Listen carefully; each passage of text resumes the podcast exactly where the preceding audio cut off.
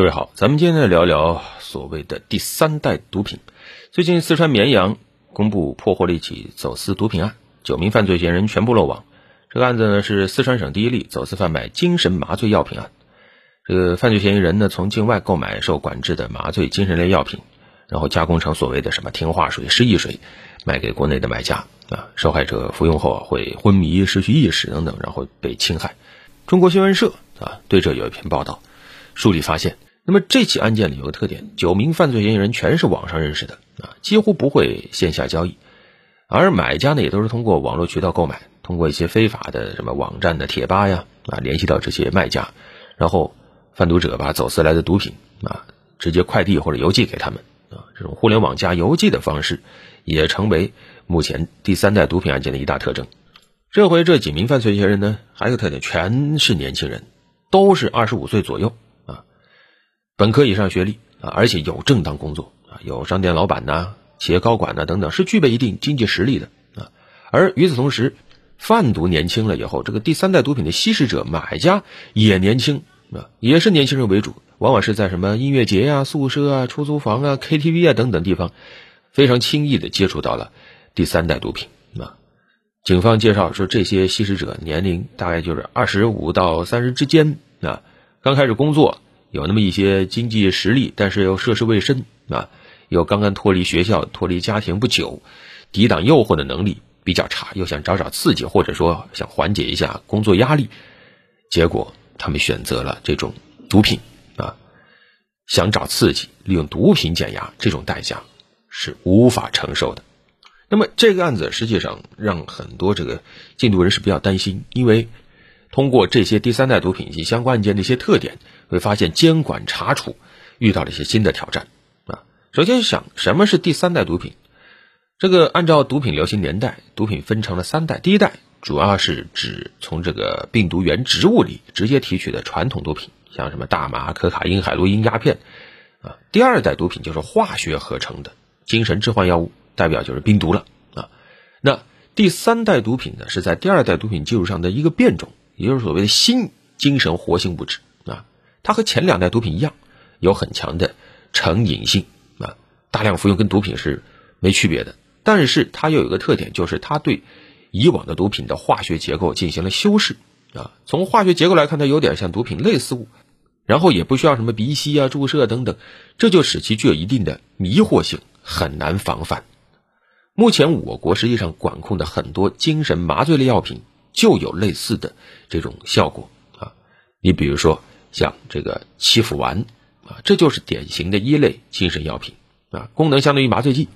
还有米达唑仑啊，这是治疗失眠症的啊，或者诱导睡眠的二类精神药品。那么这些药品需要通过医生开具处方，专药专用，它不能够私自流通啊。那么这种类似的药品，它一旦滥用，它对被害人有双重危害。首先，它就是毒品本身，过量吸食会带来依赖性，如果量再大，甚至可能会导致窒息死亡。而另一方面，这种药物还有衍生性的犯罪，比如说，它让这个使用对象长时间昏迷，七八个小时的昏迷，中间没有意识、没有记忆，那在这个过程中很容易被侵害，造成身心二次创伤，所以必须要严格打击啊！而且现在第三代毒品已经有扩散的趋势了。国家禁毒办发布的《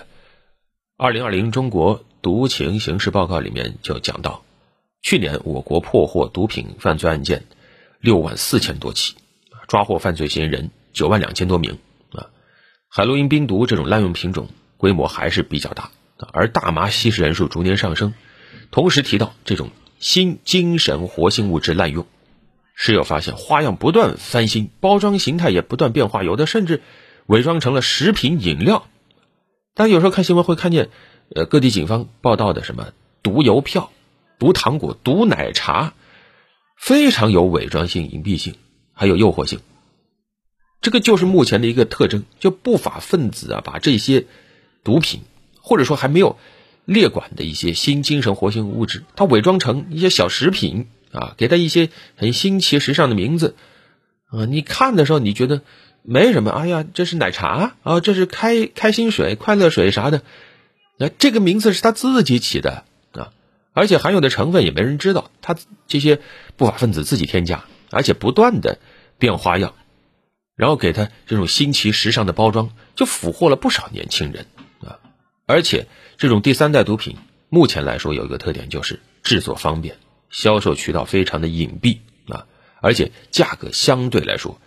比较低廉啊，它的成本往往很低啊，就导致更多的人能够轻易负担得起，就更容易。迈过这个门槛，啊，然后又把它通过物流、快递等方式，在网络上进行交易支付，这种销售方式渠道，